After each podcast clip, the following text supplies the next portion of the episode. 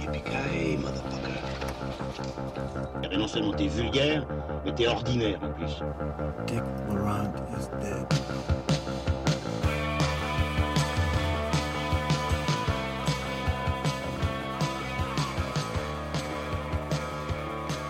Bonjour à tous, chères auditrices, chers auditeurs cinéphiles, et bienvenue dans Transmission, un nouvel épisode, le numéro 30. C'est un peu notre anniversaire aujourd'hui, on est super content. Je suis encore une fois bien, bien, bien, bien, bien accompagné euh, par euh, monsieur Lucien Alflans. Lucien, comment vas-tu?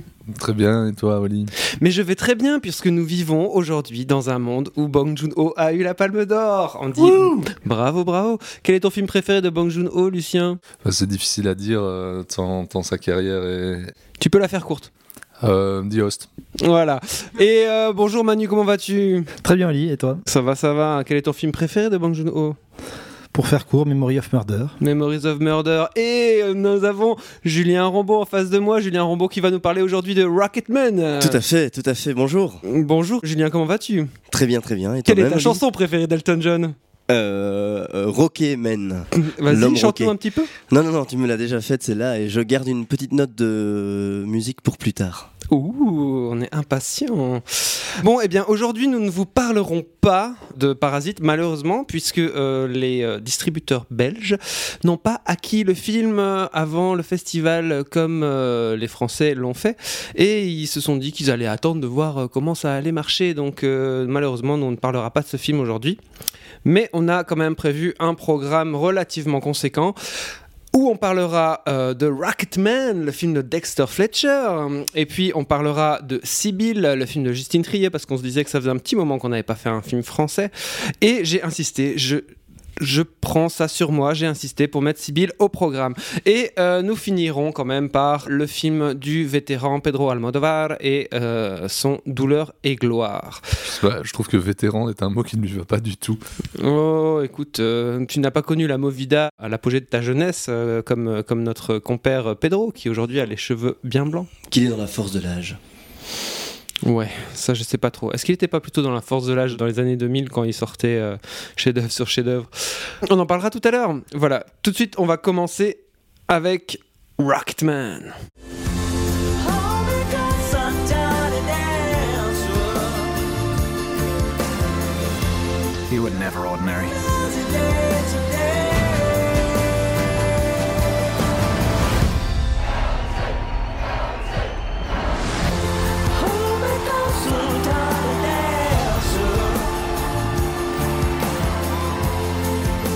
A shy little boy you were. Look at you now. Rocketman, c'est bien sûr le biopic commandé et produit par Elton John lui-même, une forme d'autoportrait si on peut dire, euh, de son enfance pas très heureuse en tant que Reginald Dwight dans la banlieue de Londres, jusqu'à sa cure de désintoxication au début des années 90.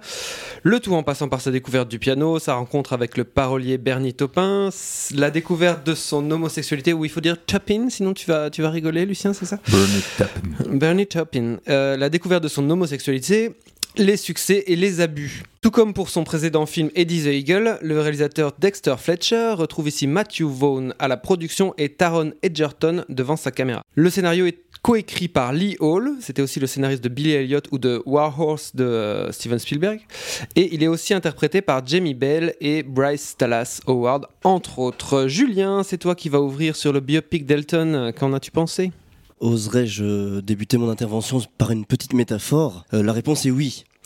Non, en fait, je trouve que c'était un film qui, est sur un personnage donc bigger than life, qui est sur un, un artiste exubérant et déjanté. Et en fait, je sens que le réalisateur, il veut démontrer la joyeuse folie un petit peu de l'artiste. Bon, si c'est malheur, mais c'est son côté exubérant, etc. Et donc, il enrobe de sucre. Et en fait, je trouve qu'il ajoute tellement de, de couches de sucre et de colorant que ça, on se retrouve avec une pomme d'amour. Et donc c'est assez attirant et c'est assez chouette, mais c'est très très vite euh, écœurant, même si ça brille. Je trouve que la première scène est assez représentative du film, avec euh, voilà sa, sa grandiloquence, le costume, etc. Quelque chose de très grand, des ruptures déjà qui essaient de, de, de, prendre le spectateur, de l'emmener avec lui. Tous ces jeux de couleurs entre le, les, les, les, personnages ternes et puis le petit garçon très en couleur, etc. Je la trouve assez, assez pénible et je trouve que le film va suivre un petit peu ce chemin. Tu parles de la scène de l'arrivée dans le groupe de. La scène de l'arrivée dans la thérapie et ensuite quand ils sortent pour aller euh, chanter dans la rue. Avec le, donc euh, tous- tous les personnages qui sont dans des couleurs plutôt ternes, etc. Et le petit garçon qui est dans une couleur éclatante. Ce que je veux dire, c'est que je, trouve qu'il y a des qualités, je vais revenir là-dessus très vite, mais le problème, c'est les scènes de dialogue, je trouve, les, et les relations entre les personnages, donc la mère, le père, etc., que je trouve très, très, très clichés, et qui sont vraiment réductrices par rapport aux, hommes et aux femmes, je trouve. C'est vraiment les, simplifier à un ou deux traits maximum de caractère. Et hum, du coup, ça me gêne pendant tout le film. Ensuite, le seul truc que je trouve chouette, c'est vraiment tout ce qui va être des scènes musicales, donc des, images de concert ou bien des, des, plutôt des moments comédie musicale qui sont plutôt euh, chouettes, bien mis en scène et qui ont une certaine virtuosité avec ça, où il y a des, plans séquences assez fantaisistes, assez chouettes. Et là, je trouve que le côté too much de la réalisation passe bien. Mais euh, voilà, le problème, c'est que c'est tellement enroulé de moments euh, soulignés, toutes les scènes de thérapie, je les trouve assez lourdes, etc., qui nous donnent ce qu'on doit penser, ce qu'on doit mm, voir du film. Mm, Je me sens un peu pris pour un idiot et donc je, sors totalement du, propos. Je suis assez d'accord avec ce que dit Julien.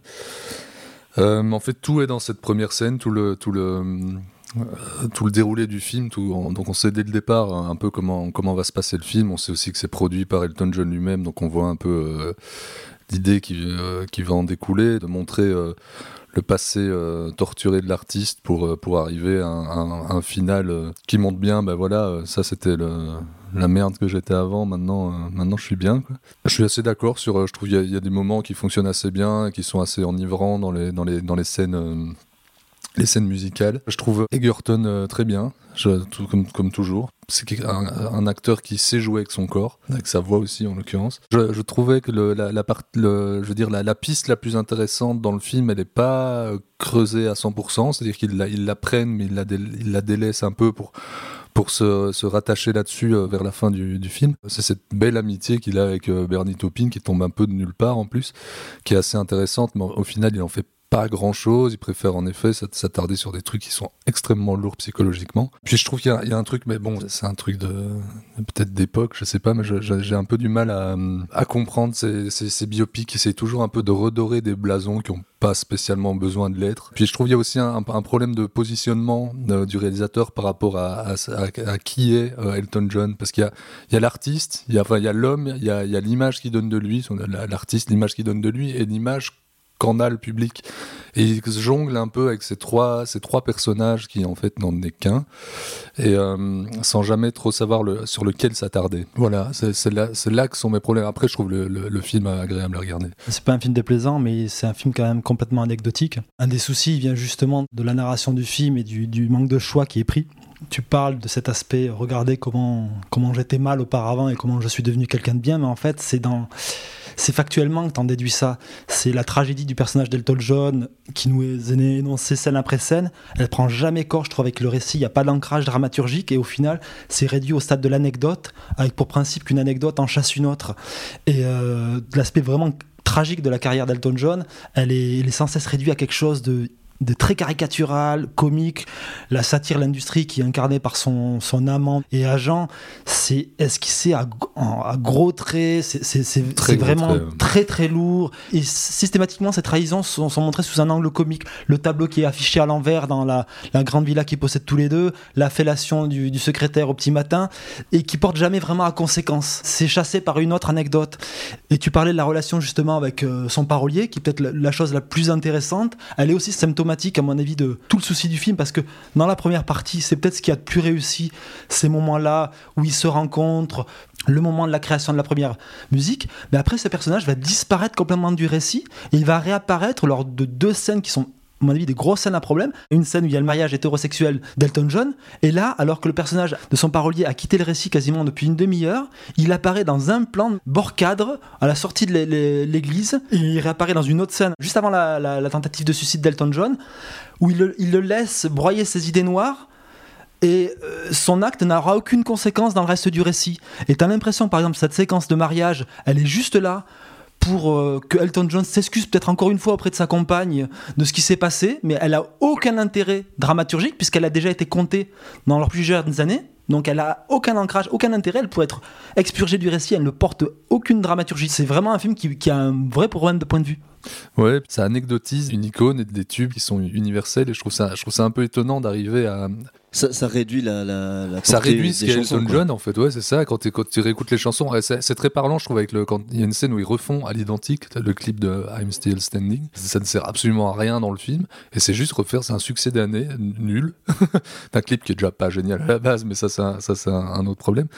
Il y, a, il y a vraiment un problème de, de positionnement de, de point de vue en tout cas dans ce film. C'est vraiment Je suis d'accord avec toi sur I'm Still Standing, mais je trouve que la composition, quand je disais que les certains moments chantés étaient réussis, enfin comment Your Song se, se débute au piano dans, la- dans la dans la cuisine, enfin tout près de la cuisine et puis il passe dans les studios, tout ça, je trouve qu'il y, a- il y a des choses plutôt sympas et qui réduisent hyper pas les chants. Mais... classique mais, euh, Oui, oui, c'est hyper classique. C'est hyper classique, mais c'est le, le seul qui a peut-être un ancrage dramaturgique. Cette séquence-là Oui. de création de leur tube qui va les propulser est peut-être la seule qui a un, un enjeu entre les deux personnages, la, la manière dont elle est, elle est chantée, mais, mais résonne dans la relation entre les deux personnages. Voilà, je trouve que c'est la seule, moi, que je- j'arriverai à défendre. Nous sommes d'accord. Ok, bah moi je suis globalement euh, d'accord avec vous, mais bon, euh, on a commencé par dire que le film était pas mal et puis on le descend euh, de plus en plus à chaque fois. Mais donc je vais commencer aussi par les points positifs. Je trouve que c'est un film où la musique est très bien utilisée parce que déjà je trouve que le, le, le film fait complètement fi de la chronologie et utilise les chansons beaucoup plus pour ce que les chansons euh, racontent en elles-mêmes que pour le moment où euh, la chanson arrive dans la carrière d'Elton John et ça je trouve que c'est que c'est bien vu. Et en fait je trouve que là où le, le film euh, quand il prend les meilleurs virages c'est qu'il s'affirme complètement en tant que plus une comédie musicale. Et je trouve que euh, la musique est souvent, souvent bien utilisée pour faire des, des, des, des avancées très nettes dans le récit en fait.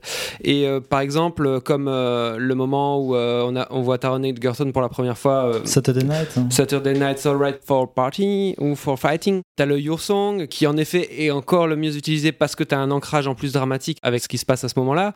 Mais il y a aussi Rocketman, la manière dont Rocketman est utilisé donc au- à ce moment où il est justement au fond du trou et que il devient une espèce de zombie qu'on pousse sur scène où il va, il va devoir à chaque fois euh, aller puiser ses ressources pour. euh, Mais le problème, c'est qu'il s'épuise à répéter cette scène-là, tu vois. Ouais, ouais, non, ça s'est répété deux, trois fois, mais. Enfin voilà, je trouve quand même que. Au niveau de l'utilisation de la musique, je trouve, je trouve le film euh, vraiment pas mal. Après, le problème que j'ai. Surtout, c'est que le film, c'est pas ce qu'il raconte en fait. ouais. Il accompagne un groupe de Saul et le mec du groupe de Saul lui dit il faut que tu aies un nouveau nom pour devenir la personne que toi tu veux devenir et que tu arrêtes d'être ce que tu es. Et tout le film il est là-dessus sur euh, la personne que je suis en apparence mais la personne que je suis au fond de moi et il faut que je, je trouve le- la vraie personne qui est au fond de moi et en même temps euh, je suis bien que quand je suis dans l'extravagance et en même temps j'ai bien fait de prendre un faux nom. Enfin et le film change d'aspect avec le personnage mais sans questionner à aucun moment Oui, voilà, c'est ça. Mais il utilise cette métaphore-là. C'est un truc qui va tenir quand même jusqu'au bout. Enfin, ce, ce- ce- ce thématique-là, il y a un plan qui est assez long sur euh, Taron Egerton qui est devant sa glace et puis il met des lunettes puis il fait un faux sourire comme ça. Donc sur le- la personne visible et la personne en privé. Et finalement, en fait, le, le- le film, il est hyper flou là-dessus. Il fait juste que multiplier les allusions à ce thème-là, mais sans jamais vraiment développer un discours euh, là-dessus ou une pensée ou quelque chose de cohérent. Il est complètement incohérent et inconséquent en fait là-dessus. Je trouve qu'ensuite tous les personnages secondaires sont esquissés. Le truc avec Bernie Taupin, c'est unique dans l'histoire de, enfin quasiment unique dans l'histoire de la pop musique d'avoir une, une symbiose telle entre un parolier et un interprète. Et il en fait rien. Au début, ça fonctionne un tout petit peu parce que c'est le début et que c'est comme le début d'une histoire d'amour. Et tiens, on se rencontre et on voit, on voit que on a des, des intérêts communs. Même avec des belles scènes sur la, leur relation, ce- cette scène sur les toits de, Oui, de, ça, au de- tout de début. confession amoureuse mais fraternelle, Ouais. il y, a des- il y a des belles choses, quoi. Il y, a des- il y a des enjeux dramatiques, mais après qui disparaissent sous le, le Ouais. vernis du biopic qui doit faire défiler toutes les étapes de la vie de. C'est effectivement la, la- la seule relation qui fonctionne dans le film, et la seule relation qui est un peu écrite. Et un, un peu écrite, mais au bout de une demi-heure, enfin non, un tiers de film, euh, ça l'intéresse personnage plus, est sabordé, le, réalisateur. Et après, je parlerai juste de Taron Egerton parce que moi, je le trouve en fait pas très bon. Je trouve que déjà, il est trop beau et que ouais mais bon ça, ça- ouais non, mais euh, enfin ça joue quand même. à mon avis euh, c'est Elton John qui était très content d'avoir un beau, un beau mec il y a un choix qui est fait par le réalisateur. Il va vers la comédie musicale, sans doute pas assez, et il aurait dû peut-être aller faire asseoir plus ce choix en prenant un mec qui sait moins bien jouer mais qui sait plus chanter parce que je trouve que Taron Egerton il est très appliqué mais il est juste appliqué en fait. C'est à dire que ces interprétations des chansons je trouve qu'elles sont désincarnées elles manquent de, de relief de d'émotion. Elles sont juste appliqué. Et, Ah, je suis pas euh, d'accord. Pour moi, il y a quand même une- il y a un aspect physique, il y a une physicalité chez Egerton qui joue très bien dans cet aspect de comédie musicale qui est en plus très prégnant quand tu parles de, du moment Saturday Night, etc. Cette énergie qui dépense devant la caméra et la, la manière dont il déplace le, le- le mouvement du film. À ce niveau-là, moi, je suis pas du tout d'accord. Après, on peut toujours discuter sur euh, la qualité de l'interprétation musicale en tant que telle, mais bon, après ça, euh, Ouais. c'est c'est pour moi moins une question de cinéma. Mais il a chopé un truc, un, un- un truc qui ressemble à Elton John sans singer Elton John comme, comme avait pu le faire euh, Rami Malek avec euh, Freddie Mercury. Euh, moi j'ai pas mal pensé, et c'est marrant parce que j'ai- pas vu le film du même réalisateur, ils, ils avaient tourné ensemble avant, mais Taron Egerton dans ce film-là et même un peu dans Kingsman me fait penser à Hugh Jackman. Tu parles de Rami Malek, je savais pas que tu avais vu ce film. euh, L'ayant vu du coup il y a trois mois, je, me suis dit c'est dingue, euh, justement, certaines similitudes qu'il y a entre les films, et notamment, mais c'est peut-être dû au biopic, le même type de personnage, le même type de d'étape qui se passe entre euh, le père méchant et dur et le, le, le- le manager intéressé complètement par le fric, et le- l'hétérosexualité avec le mariage avec quelqu'un, et puis ensuite la révélation de l'homosexualité, etc. Enfin, il y a vraiment des thèmes qui, se, qui, se- qui sont en miroir complet avec, avec Rocketman, et je me demande Ils ont une histoire un peu commune, hein, puisque Mais Dexter Fletcher a remplacé Non. euh, Brian Singer euh, sur le tournage de, de de Bohemian Rhapsody. Rhapsody. Donc c'est des films qui sont euh, cousins d'une certaine façon. hein. C'est une notoriété publique que Dexter Fletcher est, venu, est intervenu sur le, sur le tournage. Euh, Peut-être pour clôturer cette parenthèse euh, à, à la fois euh, anecdotique et, et presque euh, normale, je veux dire, euh, vu la De circonstances. de circonstances. Rocketman me semble quand même supérieur à Bohemian Rhapsody, dans la réalisation, oui. à tout niveau. Très bien, merci messieurs. Euh, nous allons enchaîner maintenant avec le film Sibylle de Justine Trier. Bonjour, je m'appelle Sybille. J'ai quitté la plupart de mes patients là. Je me sens dans une très très bonne énergie. Je crois que j'ai besoin que vous m'aidiez. J'ai arraché la place que j'ai sur ce tournage. Je peux pas risquer de tout perdre. C'est impossible. C'est un comédien. Il est connu, je veux pas vous dire son nom.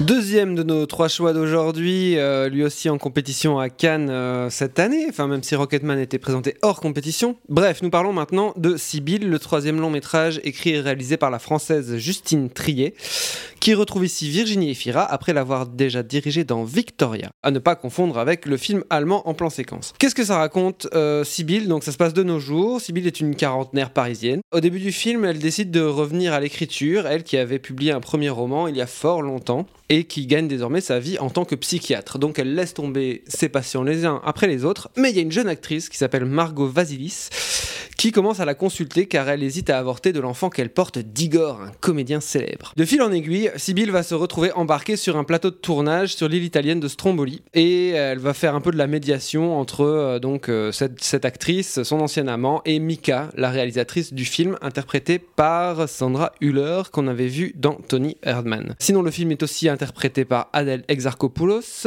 Nils Schneider ou encore Gaspard Ulliel. Ulliel, Ulil, Ulliel. Liel.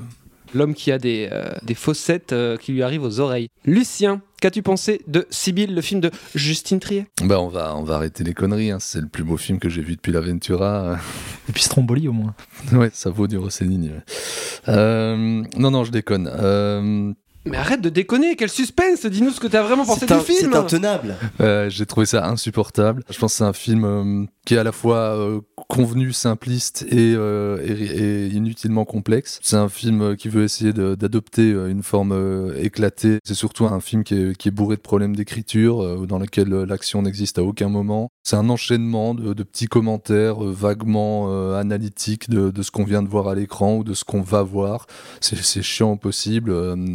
Trier trifouille vraiment sans cesse dans la, dans, dans la matière qu'elle donne vraiment à voir à l'écran. Sont des scènes très très courtes, parfois vraiment quelques secondes comme ça qui s'enchaînent, euh, qui ne laissent jamais le temps euh, qu'il faut pour créer quoi que ce soit. Euh, une sorte de montage euh, haché entre temporalité et personnage euh, qui donne un- à la fois un sentiment de répétition et de néant et de mise à distance euh, des personnages. Zéro émotion, même à certains moments ça veut être comique, mais ça, ça peut pas l'être dans ces circonstances-là et ça enchaîne vraiment tous les points de vue, les différentes psychanalyses euh, que fait Virginie Efira, sa, sa psychanalyse à elle, ses les moments où elle écrit son bouquin, son passé sentimental. On a le coup des alcooliques anonymes, le truc avec les textos, les smartphones qui viennent encore assurer le truc. C'est Vraiment, enfin, tout y passe. Euh, J'ai aussi un peu l'impression que tout ça, c'est des, des petites scénettes à donner à des acteurs qui savent pas les défendre parce qu'il y a rien à défendre. Enfin, c'est vraiment, vraiment compliqué. Euh, je trouve Efira arrive plus ou moins à faire, euh, tenir son, son, son personnage, mais je crois que ça tient que à ses qualités d'actrice parce qu'en termes d'écriture, le personnage, il- pour moi, il n'est pas là. Exarchopoulos, pour moi, c'est vraiment un vrai problème de cast parce qu'elle elle a un côté très brut, très street, comme ça qu'elle a toujours. Et là, son personnage est hyper romanesque. Enfin, c'est un truc, ça marche à aucun moment. N'y allez pas, c'est une merde, quoi. Julien Bon, c'est difficile, hein, après un assassinat en règle comme celui de Lucien, de- de- d'enchaîner. Je vais essayer de répondre un tout petit peu par rapport à ce que tu dis. Je suis d'accord avec toi sur ce point, c'est que elle, elle, veut, elle veut multiplier euh, beaucoup de choses. Enfin, en tout cas, il y a- il y, a vraiment beaucoup de sujets possibles dans le film. Et tu l'as dit, notamment la thérapie, l'alcool, même la thérapie avec l'enfant, etc. Autant de pistes un petit peu qui, où on peut finir par se demander à quoi elles servent. Mais La thérapie avec l'enfant, c'est une piste euh, qui aurait été intéressante. Mais après, elle la, la traite à aucun moment. Mais je me suis dit, ah tiens, un, un film là-dessus serait, serait intéressant. Pour le coup, elle est vraiment très peu traitée, effectivement. Mais moi, je trouve que ce côté puzzle éclaté, c'est ce qui fait aussi le côté intéressant du film. En fait, moi, j'ai l'impression que ça fonctionne vraiment, tous ces, petits fragments, que ça me raconte vraiment une société contemporaine où t'as pas le temps de, de réagir, où t'es constamment dans mille choses à faire, et que c'est un film qui repose entièrement sur son personnage. Et c'est pour ça aussi, et je suis d'accord avec toi par contre, que les autres sont pas toujours bien écrits et fonctionnent pas toujours, mais par contre le personnage de Sibyl, je suis pas du tout d'accord en disant qu'il est sous-écrit dans sa douleur contenue, dans la, la façon qu'elle a de, de prendre sur soi en regardant les problèmes, les névroses, etc. des autres par son métier, mais aussi donc par, par, par ce rôle qu'elle va avoir sur le tournage. Je trouve assez intéressant et j'ai l'impression que c'est vraiment quelqu'un qui essaye de trouver sa place. Est-ce de... que, tu- est-ce que tu trouves pas ça un peu trop littéral En fait, je trouve que dans la première partie, c'est beaucoup trop littéral et, beaucoup trop simple. Mais je trouve que dans la deuxième partie, avec le tournage, etc., l'humour, il a fonctionné pour moi. Dans le, côté absurde et affres de ce tournage qui part dans, tous les sens, etc., ça fonctionne. Et je trouve que la façon dont les névroses des autres se, se, se rejettent sur elle à la fin du film, voilà, c'est moins littéral que sa première partie. Après, voilà, je, je, trouve pas ça non plus profond et complexe, mais voilà, je, trouve qu'il y a des trucs qui fonctionnent.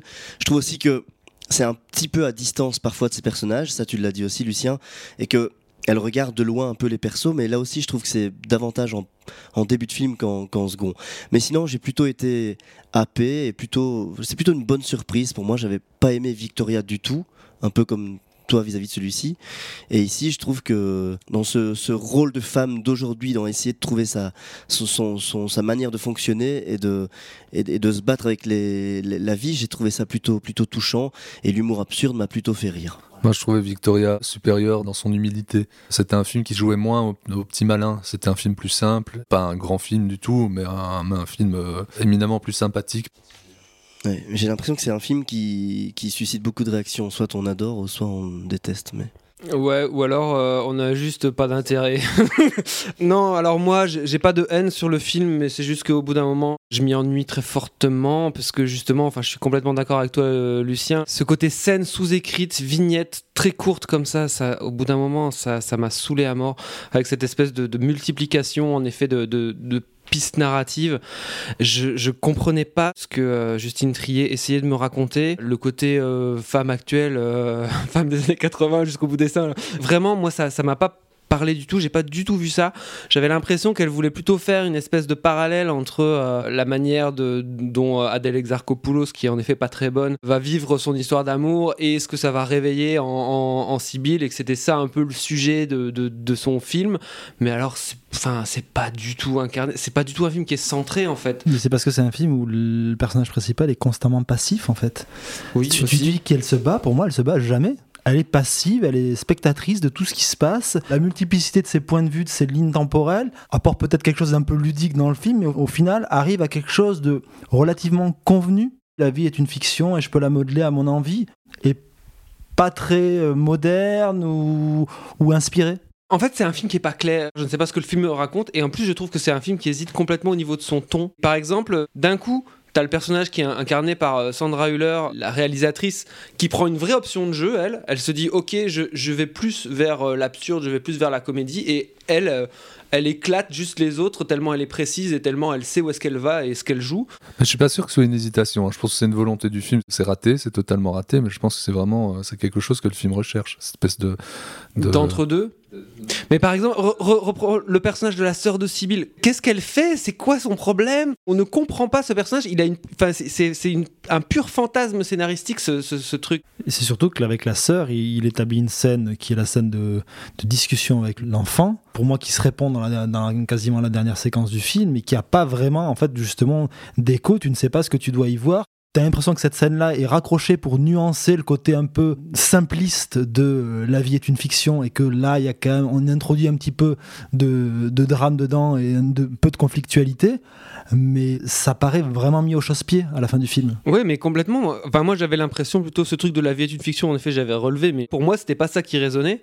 D'ailleurs, rien résonnait en fait. Et je me retrouve avec euh, cette scène de fin qui semble me dire ah bah non, le, message du film ou le, ce qu'il y a à chercher dans le film, c'est sur la filiation, mais c'est complètement annihilé parce que moi, je n'ai même pas du tout ressenti cette scène de fin comme un climax, ce qui fait que J'ai l'impression que de toute façon, le film aurait pu s'arrêter plusieurs fois avant. Mais ça, c'est Il vrai. aurait pu s'arrêter dans la salle, le moment du gros plan de projection sur, le, sur Virginie Alfira. Il aurait pu s'arrêter à plusieurs moments tellement bah, il ne sait pas où se, se terminer parce qu'il ne sait pas trop ce qu'il raconte. Moi, je, je trouve que c'est dans cette zone de flou dont vous parlez que, que, que le film est le plus intéressant et le plus mystérieux, en fait. Effectivement, il y a une espèce d'hésitation entre plusieurs registres, mais j'ai l'impression que c'est vraiment une volonté de ne de, de pas choisir entre comédie très claire ou.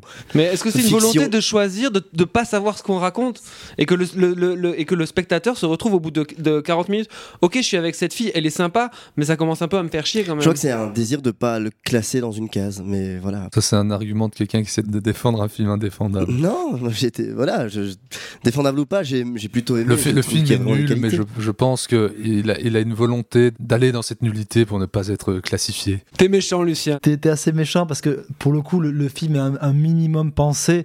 Tu le vois dans sa forme, dans la, dans la manière dont il travaille les couleurs chaudes, froides, etc., d'opposition, cette zone grise du cabinet de d'Elfira. Le film est un petit peu pensé pour quand même rendre un minimum fluide cette narration sur plusieurs lignes temporelles. Après, elle n'en fait pas grand-chose euh, en, termes de sens et même dramaturgique, mais malgré tout, le, montage du film me semble assez fluide.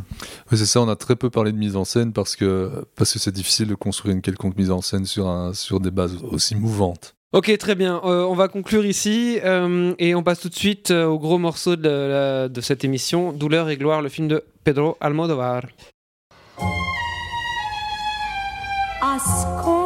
No has sido un buen hijo, hijo mío. No. No quiero ir al colegio, quiero quedarme aquí. Cuidado, qué niño. Tú eres muy novelero. No voy a permitir que me humilles otra vez. Tu tiempo, cabrón, ven aquí.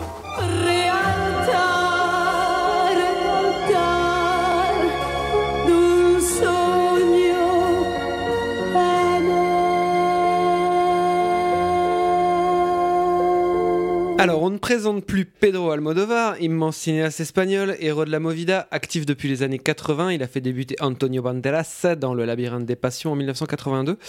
Euh, le pic de sa carrière aura été le début des années 2000 quand il enchaîne quelques très grands films, euh, Tout sur ma mère en 99, Parle avec elle, Volver notamment. Dans ce nouveau film, Pedro, donc Douleur et gloire, Pedro Almodovar dresse une sorte d'autoportrait. Antonio Banderas, qui a donc tourné six fois avec lui auparavant, et incarne Salvador, un cinéaste vieillissant. Son corps est traversé de violentes douleurs et l'envie de créer l'a abandonné. Alors qu'un de ses premiers films est restauré, il reprend contact avec l'acteur de ce film avec lequel il s'était pourtant brouillé 30 ans auparavant. En parallèle, Salvador va commencer à fumer de l'héroïne, l'héroïne qui a le mérite de chasser ses douleurs et qui le fait quelque part voyager dans ses propres souvenirs. On retrouve aussi au générique Penelope Cruz, Cecilia Roth ou Asier Ekshiondia. Qui lui-même est japonais. Euh, dans le rôle justement de cet acteur euh, qu'il retrouve après s'être brouillé avec. Donc, Manuel, qu'as-tu pensé du film Douleur et gloire, écrit et réalisé par Pedro Almodovar Manuel. Alors Olivier, tu as mis en avant l'aspect autobiographique et c'est vrai que ça a été un- une grande partie du storytelling médiatique autour du film, euh, de son approche autobiographique, testamentaire, qui promettait pour une fois peut-être la palme d'or euh, tant attendue et refusée à, à Almodovar, un sort de timing parfait qui correspondait bien au suspense euh, habituel du rituel canois, mais qui a plus souvent à voir avec euh, l'astrologie ou le pronostic sportif que réellement un- un- une amorce de réflexion critique ou analytique. Alors oui, le film, il y a, bien une, une consonance autobiographique. Banderas, euh, qui est l'alter ego masculin du cinéaste, tu disais six films, c'est ça Il interprète un réalisateur assez proche de l'image qu'on se fait d'Almodovar ou qui nous a habitués à, à, voir. Mais c'est aussi oublier que depuis longtemps, Almodovar a toujours matiné son cinéma de- d'autofiction, de, mise en abîme de son cinéma, de son statut d'artiste. Et je pense qu'au jeu des similarités, on peut tout autant compter les différences, notamment l'absence euh, de son frère producteur, par exemple. Et je pense que c'est peut-être dans, dans ce dévoilement en deux temps où c'est- s'entremêle la fiction, l'autofiction, que réside la partie la, plus attendue et à mon sens la moins intéressante de, ce nouveau film, sans rien minimiser les qualités de ce film et qui pour moi n'a rien de définitif. Dans ce film-là, ce qu'il y a de plus beau à mon sens, c'est euh, son cœur, son centre, cette histoire d'amour enfouie dans le, dans le passé du réalisateur qui va ressurgir par magie, par le biais de la fiction. Cette histoire qu'il garde secrètement sur son ordinateur car trop personnel et qui va finir par confier à un de ses anciens acteurs et qui lors d'une première représentation va retrouver un écho très particulier chez un spectateur. Ce qui va donner lieu ensuite à une scène assez magnifique de, rencontre au cœur de la nuit entre ces, ces deux amants oubliés que la vie a séparés et que la fiction vient de, de- réunir. C'est, je pense, la- une scène vraiment quasiment magique de retrouvailles, d'adieu, extrêmement mou- émouvante et pudique. Et euh, je pense que c'est une scène clé du film qui, qui était déjà annoncée euh, dès le début du film, avec une scène clé qui, qui révèle à mon sens cette, cette cicatrice que le personnage principal s'apprête à refermer et qu'on pouvait apercevoir dès le début du film lors de cette scène dans la piscine, avec ce travelling sous l'eau, s'approchant de Banderas qui était déjà scindé en deux par un long plan sur cette cicatrice sur son corps. Et donc d'une certaine façon, qui ce, ce plan-là, ce, ce- ce début de film, annonçait déjà le mouvement interne du film, ce dévoilement au cœur du film. Je suis d'accord avec Manu. Oui, moi aussi, je suis complètement d'accord avec toi, euh, Manu. En tout cas, je suis d'accord sur le cœur du film. Je trouve que cette scène est en effet euh, magnifique et surtout la manière dont elle est euh, imbriquée, en fait. C'est vraiment très bien écrit et très bien mis en scène. La manière dont la pièce de théâtre est jouée, dont on apprend le contenu de cette pièce. Et c'est vrai que du coup, l'émotion monte doucement et sûrement et que, en effet, on arrive à quelque chose qui est vraiment très pudique et assez déchirant. Enfin, très émouvant, pas, pas déchirant parce que c'est pas triste en fait, c'est juste émouvant. Je trouve que c'est un film qui est assez étrange. Je trouve qu'il est sublimement bien écrit, mais qui a quelque chose de très particulier en fait dans, dans, cette, dans son écriture qui fait que ce n'est jamais un film vraiment haletant. C'est un film dans lequel on, C'est un peu toujours le cas des films d'Almodovar, je crois. Il y a, il y a- non, il y a parce une que précision hallucinante et à la fois un, un- un truc qu'on n'arrive pas à, à- Enfin, que moi, j'arrive pas à déceler. Il y a un truc Ouais. toujours un peu aléatoire, je veux dire. Non, mais t'a- t'avais des films au début de sa carrière, type euh, Femme au bord de la prisonnière ou euh, Attache-moi ou quoi, qui étaient, qui étaient beaucoup plus tenus avec une narration, euh, ou euh, En chair et en os, même C'est jusqu'à En plus chair et en os. excessif aussi. Oui, c'était plus excessif, mais ici on est dans une narration vraiment très spéciale, puisqu'il y a ce côté un peu euh, voilà, réminiscence, avec des flashbacks. Ou des flash-forward, on ne sait pas. La distance du spectateur par rapport au film fluctue très fort dans le film, sans, même si t'es jamais perdu. Euh, mais c'est pas non plus un récit haletant. Et il y a autre chose que je trouve. euh, bon, après Banderas, c'est brillant, euh, je trouve, dans le film. La douleur qu'il incarne et ce, la manière dont il va justement revenir à la source de son désir, le trajet du, du- du personnage est vraiment très beau. Et cette cette scène de retour du désir aussi, qui est quand même, moi je trouve aussi magnifique, enfin d'éveil du désir. Il retourne à la source et on voit la scène où le désir est né pour la première fois. Et ça aurait pu être hyper graveleux. Et pourtant c'est hyper, euh, c'est hyper pudique, hyper beau, euh, hyper sensuel, alors qu'il n'y a pas grand chose. Et qu'il le suggère. Parce qu'il il- le rend pas complètement explicite, parce que justement dans les échanges de regards, quand le gamin va se poser, il y a quand même la- peut-être la possibilité de l'inso- de l'insolation, il y a le fait que les regards ne se croisent pas, il y a le choix des cas, de la direction de- des, des- des regards des, des acteurs qui fait que c'est jamais complètement explicite. Ouais. Et autre chose, un autre truc que j'ai trouvé euh, admirable aussi, c'est en fait, je sais pas si vous avez remarqué, mais dans le film, Banderas est très souvent contre des espèces d'aplats. Il est souvent capturé en fait par le décor lui-même et je trouve que la mise en scène euh, joue beaucoup sur une, une absence de, de- de fuite en fait. Alors qu'au contraire, dans ce dans, dans les flashbacks, tout ce qui se passe de l'enfance de Pedro Almodovar, tout est beaucoup plus construit sur la, la profondeur. Et par exemple, vous avez ces murs de troglodytes qui sont à la chaux et qui sont donc en relief, tout est en relief dans le passé, dans ce qu'on pense être le passé. Il y a des lunes des fuites, il y a la perspective, ce que tu as toujours dans, dans les flashbacks, avec souvent, en plus, quand tu, quand tu arrives dans ces flashbacks, un mouvement d'appareil qui te fait avancer dans le plan, donc t'as- pas ce sentiment d'étouffement. Mais c'est ça qui est très beau et, et- et très singulier dans le cinéma d'Almodovar. C'est pour revenir sur des choses que vous disiez juste avant. C'est euh, il y a quelque chose d'e- d'extrêmement maîtrisé scénaristiquement et quelque chose de beaucoup plus lyrique dans la mise en scène qui laisse euh, parfois des- une, une ouverture qui est toute différente. Ça, ça pourrait être des films euh, Almodovar. En fait, il pourrait faire des, des trucs euh, à la euh, Haneke d'une certaine manière. Non, je veux dire, il pourrait faire Explique-toi, des, explique-toi, Lucien. il pourrait faire des trucs extrêmement chirurgicaux, il pourrait faire des films extrêmement euh, précis. Ces le films sont- sont très précis. Comme le sont ces scénarios, mais je trouve que dans sa mise en scène, il y a une ampleur, un lyrisme qui désamorce un peu ce côté extrêmement euh, écrit en fait. Bah justement, peut-être que la limite du film ici, c'est que justement, le, moi je trouve que c'est rare qu'il arrive vraiment à, à- susciter une émotion qui, qui va au-delà de, de cette précision et de, de cette euh, maîtrise de la mise en scène et, et du récit et de la narration, ce qui est complètement à l'opposé des deux films précédents, qui sont complètement éparpillés et qui savent pas ce qu'ils racontent. Ici, le mec, il sait ce qu'il raconte, il sait comment il le raconte, il sait où il va, il utilise les outils du cinéma pour le faire. Mais il y a des, quand même des moments plus creux parce qu'on a parlé principalement des qualités. Il y a quand même tout ce qui tourne autour de l'usage de la drogue. Chasser le dragon, quoi. C'est Le chasser dragon, mais qui, qui donne lieu à des scènes quelquefois un peu anecdotiques, comme c'est par exemple cette séquence où il va aller chercher la, la- la drogue dans, dans les bas quartiers, qui est vraiment quasiment du domaine de l'anecdote, qui, qui en fait ralentit un peu à mon sens le, le- le- le rythme du film. Je suis assez d'accord avec ça. Julien Oui, je suis assez d'accord avec ce qui a été dit. J'allais vous poser la question de ce que tu viens de dire, c'est-à-dire effectivement, on voit un film très émouvant, en tout cas pour les, pour les acteurs, dans, dans ce que ça raconte, la charge émotionnelle qu'ils ont. Mais j'allais vous demander, est-ce que vous avez été ému par le film en fait?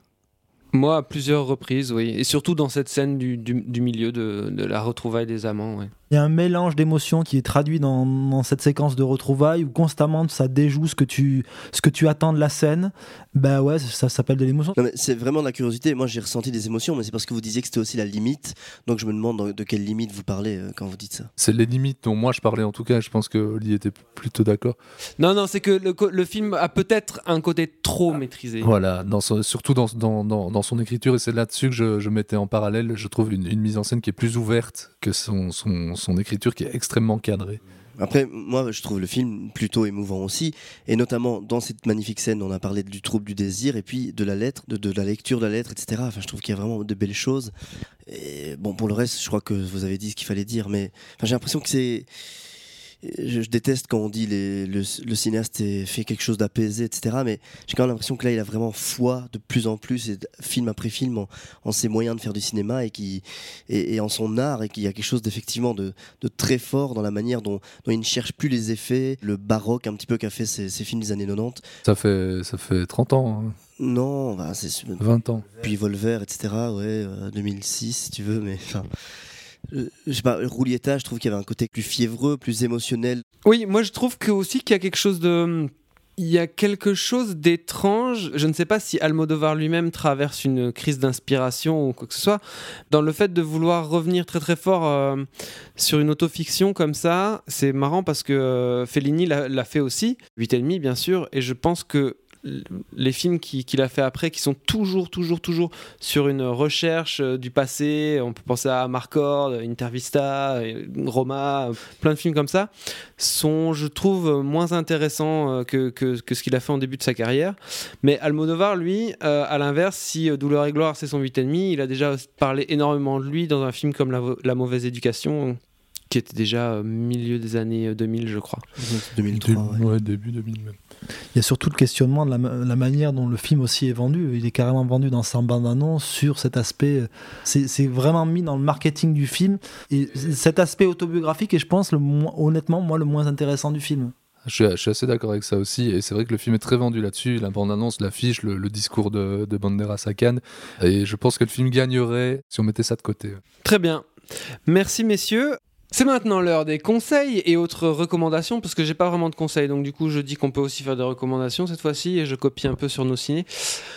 Manu, as-tu un conseil ou une recommandation? Je vais faire une recommandation, Olivier, un peu en lien avec euh, la Palme d'Or canoise, puisque la cinémathèque coréenne euh, a mis en ligne depuis euh, quelques années 200 films qui couvrent une période des années 30 aux années 90, qui sont sous-titrés en anglais, mais bon, c'est souvent le lot pour beaucoup de films asiatiques, hors circuit de distribution traditionnel. Donc voilà, c'est un moyen d'épancher un petit peu le, le, le manque de distribution de ce cinéma-là euh, sur le territoire euh, à la fois français et surtout, euh, surtout belge, puisque la Palme d'Or n'est même pas programmée dans nos salles. Donc voilà, euh, vous avez euh, de quoi occuper bien vos soirées, découvrir toute cette cinématographie qui a émergé dans, dans les années 2000 et dont on connaît assez peu l'histoire. Et donc tu dis que c'est sur, euh, on peut en accès libre à partir de quel site? Sur YouTube, sur le site euh, YouTube de la cinémathèque coréenne, et donc c'est euh, Korean Classic Film. Merci. Lucien. Manu traîne vraiment sur des endroits bizarres sur Internet. Euh, moi, je vais vous conseiller le, dernier euh, Dario Argento. Non je, non, je blague, le dernier Brian De Palma, mais euh, vu que leur, euh, leur filmographie prennent un peu le même genre de, pente descendante et, glissante. Je vais vous parler très très brièvement de Domino, mais en fait, la, la seule raison qu'il y a de voir ce film qui est vraiment très très très raté, c'est de, c'est, pour le, recontextualiser dans la filmographie de Palma pour voir comment ces, ces obsessions euh, stylistiques euh, restent à jour et pour voir euh, les plus beaux kebabs de Bruxelles éclairés au néon avec de la belle musique arabisante sous, ah, par un Pino Donaggio sous crack ou je ne sais quoi. Dans le film est vraiment très très raté, mais, mais voilà, si vous avez l'oc- 1h20 à perdre dans votre vie, foncez là-dessus. C'est à moi? Bah non, je vais peut-être enchaîner comme ça tu finiras. Alors moi ce sera une recommandation puisque euh, nous avons parlé d'Elton John en début de en début d'émission et une chanson d'Elton John euh, qui euh, qui illustre un beau film de Cameron Crowe qui s'appelle Almost Famous, presque célèbre. I'm still standing. Non, c'est pas celle-là, c'est une bonne chanson d'Elton John. Euh, Il y en a beaucoup de mauvaises, il y en a quelques bonnes. Et une bonne chanson d'Elton John qui, qui est donc utilisée dans le film presque célèbre de Cameron Crowe, qui n'a pas beaucoup marché à sa sortie et qui devient petit à petit, j'ai l'impression, une espèce de classique euh, du cinéma américain des années 90. C'est surtout le meilleur film de Cameron Crowe. C'est pas sur les groupes de rock, il y a Leto aussi. Film d'Hitchcock. Moi, je vais simplement euh, conseiller. C'est la même à chaque fois, mais elle marche. Conseiller et non pas recommander. Si vous êtes à Bruxelles ou dans les environs, pendant tout, euh, tout l'été, du 3 juin jusqu'à fin du mois d'août, il y a une rétrospective à la Cinémathèque de Bruxelles des films de Douglas Sirk. Qui c'est toujours une, une bonne, une bonne idée d'aller en voir un ou deux. Et aussi d'Agnès Varda. Donc c'est toujours aussi une bonne idée d'en découvrir certains. Mais de toute façon, tu aurais pu faire un beau parallèle entre Almodovar et Douglas Sirk. C'est quand même des cinéastes cousins. Absolument. Très bien, merci beaucoup. Eh bien, euh, nous nous retrouverons dans quelques semaines, on l'espère, euh, en tout cas avant le, le début sérieux de l'été. On fera une petite dernière euh, avec je ne sais pas encore quel film au programme, mais j'espère qu'il y aura de la bonne matière. Et sinon, vous nous retrouverez peut-être dans un format plus court, classique. À très bientôt, merci de nous avoir écoutés.